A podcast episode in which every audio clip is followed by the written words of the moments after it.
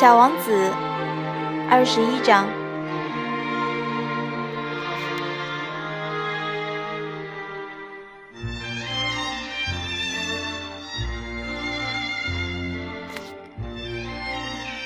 那我要做些什么呢？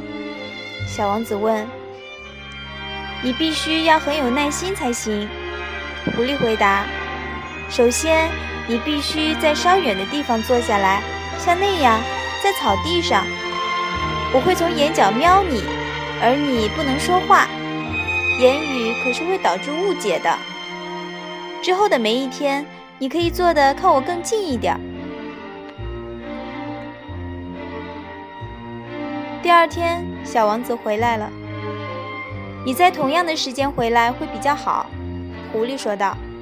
比方说，你在下午四点回来拜访我，那三点的时候我就会开始觉得快乐，然后接下来我就会觉得越来越快乐。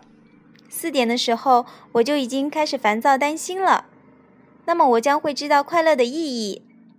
可是，如果你在任何时间都可能回来的话，我就不知道该怎么在心里做好迎接你的准备。一个人必须要有一些仪式。什么是仪式？小王子问道。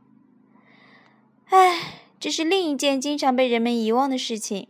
狐狸说：“仪式就是使某一天跟另一天有所不同，让某一小时跟别的小时也有所不同的东西。”举例来说，我的那些猎人有一种仪式，每个礼拜四他们都会和村里的女孩跳舞，所以礼拜四就很特别。我就会一直散步到葡萄园那里。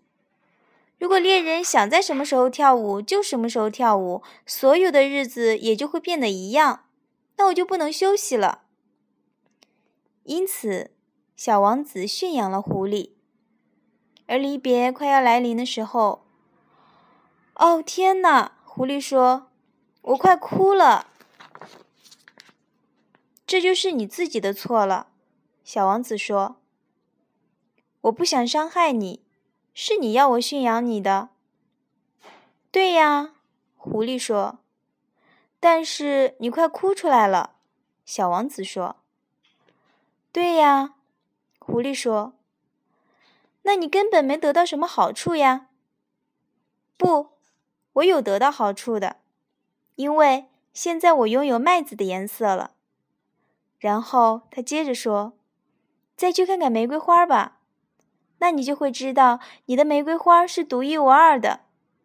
请回来和我道别，我将会送给你一份秘密的礼物。”于是，小王子走过去看那些玫瑰花。你们一点儿也不像我的玫瑰花，他告诉他们。你们现在什么也不是，没有人驯养过你们，你们也没有驯养过任何人。你们就和以前的狐狸一样，它曾经和其他千百只狐狸一样，但现在它是我的朋友了，而且它是世界上独一无二的狐狸。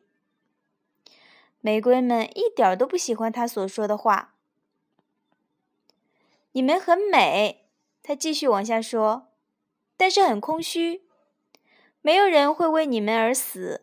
没错，一般路过的人可能会认为我的玫瑰和你们很像，但是它单独一朵就胜过你们全部，因为它是我灌溉的那朵玫瑰花，它是我放在玻璃罩下面保护它不被风吹袭，而且为它打死毛毛虫。因为它是那朵我愿意倾听它发牢骚、吹嘘，甚至沉默的那朵玫瑰。因为它是我的玫瑰。然后，小王子回到狐狸那里。再见，他说。